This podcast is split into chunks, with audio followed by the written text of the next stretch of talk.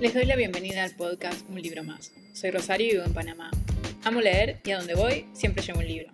Este es el episodio 6 de la temporada 2 y espero que lo disfruten.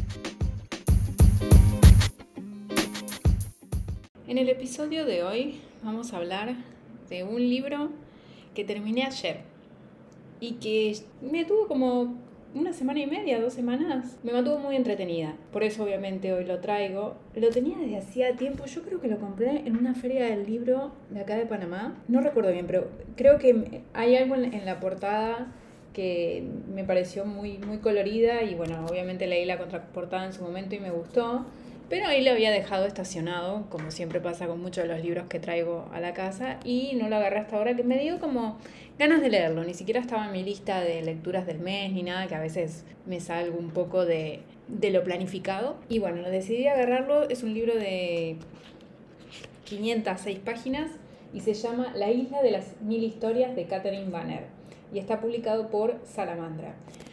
Hay algo que debo confesar sobre Salamandra. En general yo confío en esta editorial.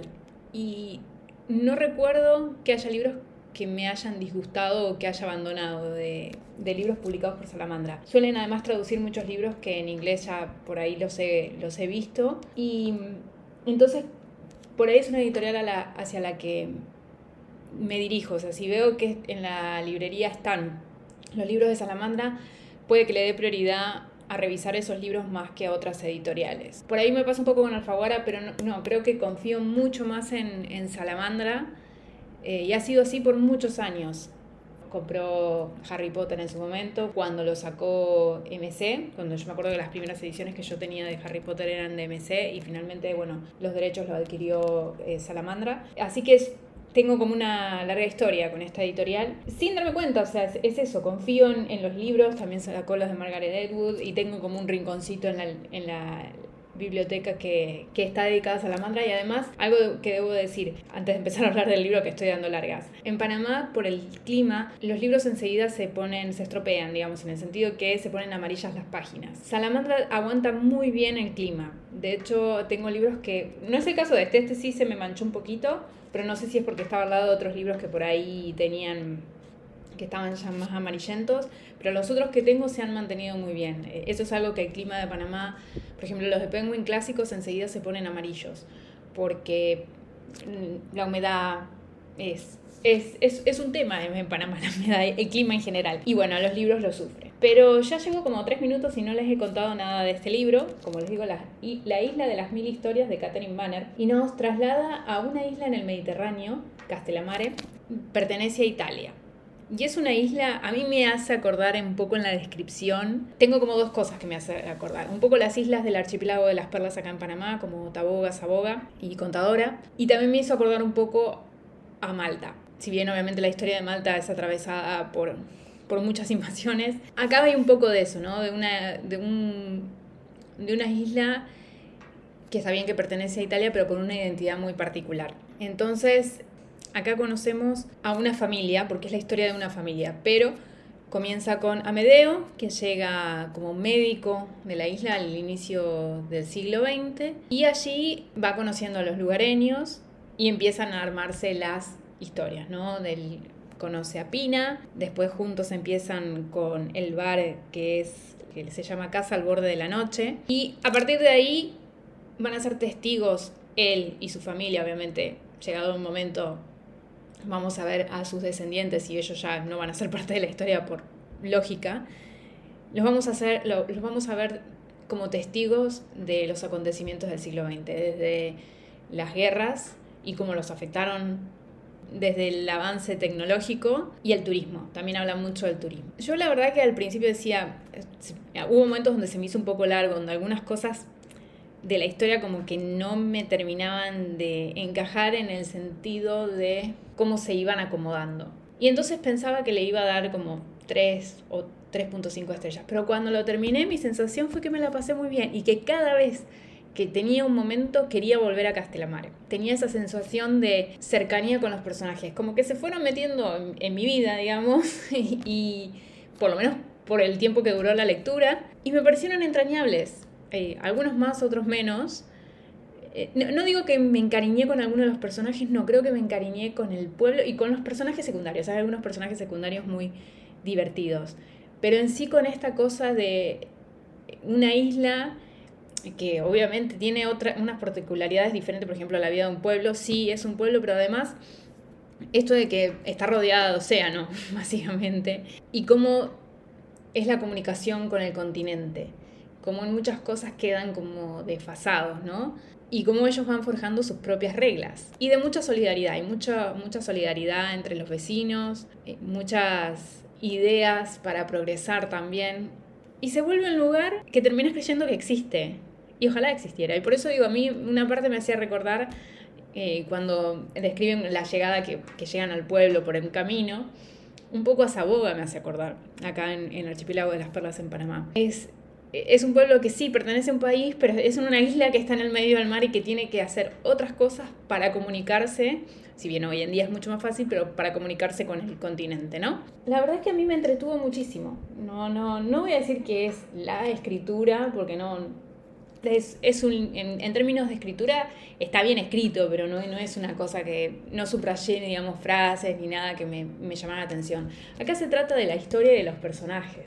Eh, así como hay otros libros en donde se destaca por ahí la forma de escribir más que la historia, más que, que cualquier personaje, acá es, es eso, son los personajes, es esta familia, los expósitos y todo lo, lo que atraviesan. Hay algunas cosas, ¿por qué no, no es un cinco estrellas? Uno, porque sí, la escritura no, no me pareció no me deslumbró, pero no, hay algunas cosas que no, como que la historia, que me parecían poco creíbles.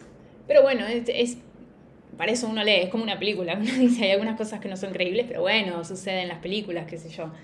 Y, y con los libros también pasa. Y la idea es eso, pasarlo un buen rato. Y esto para mí es una gran lectura de vacaciones. Es un, es un libro como para leer en una playa, pero es una gran lectura de vacaciones porque realmente yo cuando agarraba este libro era como que me olvidaba de todo lo demás, de, cualquier cosa que me podría estar pasando en el momento, y me metía en la historia. Y llegué a, a, querer este lugar y, y, a, y, a, pasarla bien. Creo que es una lectura que me la, me la hizo pasarme bien, sin esperarlo. O sea, por supuesto que si está en biblioteca, en general creo que me van a gustar, excepto los de fantasía juvenil estos libros que ya son eh, novelas contemporáneas, en general espero que me gusten, por algo los elegí. Pero no pensé que me iba a dejar como esa cosita de, ay, qué lindo libro que leí. ¿No? Un libro, ¿querés una lectura fácil, que te relaje, pero que al mismo tiempo tenga algo? Bueno, La Isla de las Mil Historias, me parece que es una, es una buena recomendación. Incluso para la gente que por ahí no lee mucho en el año, y bueno, quiere agarrar un libro. Sí, lo único que por ahí es un poquito larguito para, para esas personas, pero está bueno porque es, es llevadero, es, es, fácil de leer. Yo por ahí tardo un poco más, porque bueno, entre el trabajo, entre mi hija, entre... O sea, el, eh, tengo pocos momentos para leer, la verdad, a la noche, antes de acostarme, a veces un ratito después de almorzar y los fines de semana. Antes tenía mucho más tiempo, pero por eso digo que para vacaciones es un muy buen libro. Así que esta es la recomendación del día de hoy. Ya les digo, lo terminé ayer y quería hacer el episodio sobre este libro, que es La Isla de las Mil Historias de Catherine Banner y está publicado por Salamandra. Y en la sección de un libro abierto, quiero hablar justamente de esos libros que se le llaman de verano, lecturas de verano, recomendaciones de verano o lecturas de vacaciones, digamos. Porque hay gente que dice no, que les molesta eso, ¿no? A mí la verdad que no, no me molesta esas listas, de hecho se encuentran muy buenas lecturas, pero me pregunto qué, qué es lo que buscamos cada uno de nosotros en las lecturas de, de, vacaciones. No voy a decir de verano porque yo vivo ahora en un clima tropical, entonces me es muy difícil pensar en, en verano o en vacaciones de verano como tal, y, y sobre todo con, con el tema de, de trabajar mis vacaciones no era que coincidían con el verano porque no, a veces eran en otro momento. Entonces, no, no, no tengo ese concepto, pero lo agarro un poco de cuando sí iba a la escuela y que era lo que yo leía cuando nos íbamos de vacaciones. Usualmente ese era el momento donde, donde obviamente tenés más tiempo porque no tenés los compromisos, por ejemplo, cuando era chica de la escuela y cuando estás trabajando no tenés los compromisos del trabajo, tenés tiempo. Entonces, ¿Qué elegimos? ¿Lecturas que nos desenchufen o lecturas más pesadas? Yo la verdad es que varío un poco, ¿no? No es que tengo algo definido de decir, oh, quiero leer todas novelas ambientadas en el mar o todas novelas ligeras. A veces también es el momento donde puedo agarrar libros más pesados. Me acuerdo que en unas vacaciones de verano agarré Crimen y Castigo de Otoyevsky porque tenía el tiempo. También en, unas vacaciones, no hace tanto que nos fuimos de viaje, me llevé un solo libro, que fue París de Edward Rutherford, y era un libro gordo de 800 páginas y me sirvió para todo el viaje. ¿No? Ahora básicamente llegó el Kindle que es más fácil porque puedo leer otros libros, pero no tengo una definición acerca de los libros de verano o los libros de eh, vacaciones. Voy variando. A veces elijo, o por lo menos lo que tengo planificado para este año, es llevarme solamente el Kindle y escoger libros de ahí y sobre todo continuar series porque saben que tengo muchas series abiertas. Ahora estoy terminando, este, agarré el tercer libro de Las naves del destino. No, Las leyes del mar, cualquier cosa estoy diciendo. Las naves del destino es el título del libro, Las leyes del mar es la trilogía de Robin Hood. Y estoy leyendo el tercero a ver si ya también puedo avanzar y cerrar con una de las series, porque si no, se me pasa mucho tiempo entre una y otra y me olvido. Entonces acá tengo bastante fresquito porque no hace tanto que terminé el segundo. Entonces, por ejemplo, este año mi foco va a ser bueno, voy a terminar series que tengo en Kindle y alternaré con alguna novela, no sé, más fácil, que puede ser desde chickly o puede ser un thriller.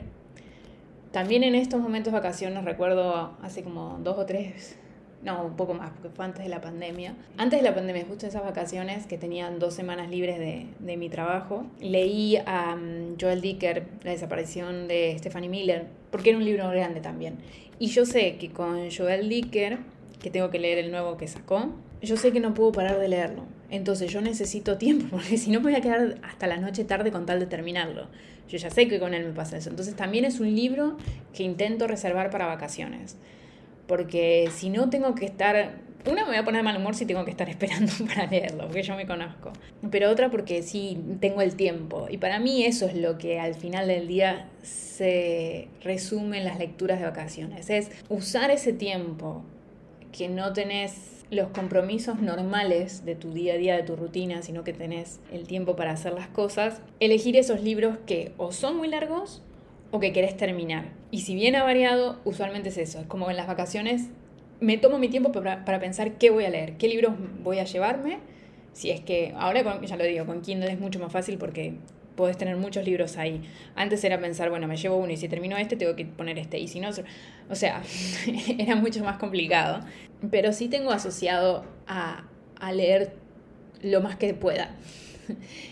Para mí las vacaciones de verano cuando era chica eran eso, es leerme los de escalofrío, leerme los del Club del Misterio, leerme a Harry Potter. Yo descubrí a Harry Potter un verano, en febrero me acuerdo porque ya no había tanta gente en, la playa. Y así, bueno, mi mamá me lo compró. Y fue en un verano que me empecé a leer eh, Harry Potter. No sé, será uno de los recuerdos que tengo muy claros del libro en, mis manos y, y el clima, no sé.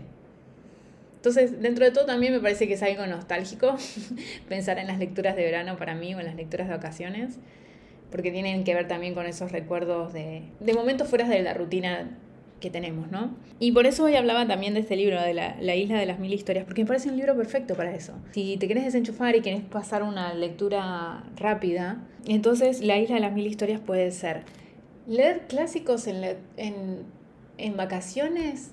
Puede ser, puede ser una opción si es un libro largo, pero yo no sé si no termina cansándote un solo leer un, clásico, no sé, estoy pensando, yo tengo pendiente el idiota de Dostoyevsky, que lo tengo en mi biblioteca, y nunca le puedo encontrar el momento. O estoy pensando en el último de Canción de Hielo y Fuego, porque el cuarto no es tan, tan largo y espero leerlo en diciembre. Pero el último es un libro de mil y pico de páginas. Son momentos en donde los puedes leer. En especial para mí, que yo no soy una persona que lee varios libros al mismo tiempo. Porque el que lee varios libros al mismo tiempo, bueno, puede llevar una lectura dos, tres meses. Yo no, yo necesito empezar y terminar ese libro y meterme en esa historia. Pero no me inclino tanto, salvo esa vez que digo que leí Crimen y Castigo en unas vacaciones, no me inclino tanto a leer clásicos durante vacaciones. Prefiero un poco las lecturas más ligeras, creo yo. Y eso, de, de cumplir con algunos con algunos desafíos como el tema de, las series. Y aún así hay algunas series que son más fáciles de leer también, ¿no?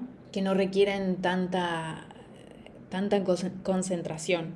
Así que bueno, quería hablar un poco de ese tema porque había visto como es verano en Europa, había visto algunos comentarios como que les molestaba eso de qué son las lecturas de, verano, qué, por qué las llamamos así, si uno debe leer todo el año, que no sé qué. Bueno, hay gente que nada más tiene tiempo para leer durante vacaciones. Entonces, ¿qué prefiere esa gente leer? ¿Cosas más complejas o cosas más fáciles? Por ahí lo ideal es que empiecen por historias como las que traigo hoy, que después les van a hacer retomar el hábito de la lectura día a día. Entonces tampoco me parece que está mal que sean lecturas más suaves para estar en la... Que además cuando estás en, la playa, en, un, en un campo, o lo que sea, donde sea que pasas tus vacaciones, o afuera de tu casa en una silla, puedes tener muchas distracciones en el momento, ¿no? Eh, gente que pasa, que no sé qué. Entonces, estar saliendo de la lectura y entrando tiene que ser fácil también, porque a veces estamos en un espacio que no es el normal o estamos también con otras personas que están en vacaciones, que también nos hablan, o sea, pienso en una persona que tiene hijos y esos hijos te están hablando, entonces tenés que saber poder entrar y salir de una lectura sin tener que volver a leer todas las páginas. Y creo que este tipo de libros hace que eso sea muy fácil que no pierdas mucho del hilo. Entonces hay que pensar también en eso, en el contexto en el que uno está de vacaciones. Así como uno tiene el tiempo libre, capaz que los otros también que están alrededor tuyo, si es tu familia. Si estás pasando tus vacaciones solo en casa, bueno, eso es diferente. Por ahí, ahí sí le puedes dedicar de otra manera. Pero estoy hablando de eso, de cuando te trasladas a otro lugar, cuando salís de la rutina, pero cuando también estás acompañado de otras personas. Y sí, a veces la lectura puede, puede verse interrumpida, entonces es mejor tener un libro que, que sea fácil de retomar. Así que en conclusión, no sé qué es una lectura de, vacaciones. Cada uno lo puede adaptar y me parece perfecto que, existan esas listas para algunas recomendaciones. Alguien que dice, ay, tengo ganas de leer algo este verano. Bárbaro, me parece perfecto que busquen en esas listas. Y bueno, yo espero haberles añadido una, que es La Isla de las Mil Historias, de Catherine Banner, que fue el libro de hoy. Si les gusta el podcast, suscríbanse. Intento sacar un episodio todos los martes. En general leo de todo, a veces sí hablo bastante de fantasía, pero porque le he metido bastante fantasía. Pero como ven también hablo de libros contemporáneos y clásicos también. Así que pueden comentar, dejar una reseña, también me pueden mandar un correo a un libro más podcast.gmail.com, pueden compartirlo con alguna persona que también les guste leer algún libro y dicen este libro es para vos, le puedes mandar el episodio, así más gente descubre entonces el podcast. Creo que no tengo más nada que decir por el día de hoy, así que nos vemos la próxima semana en un libro más.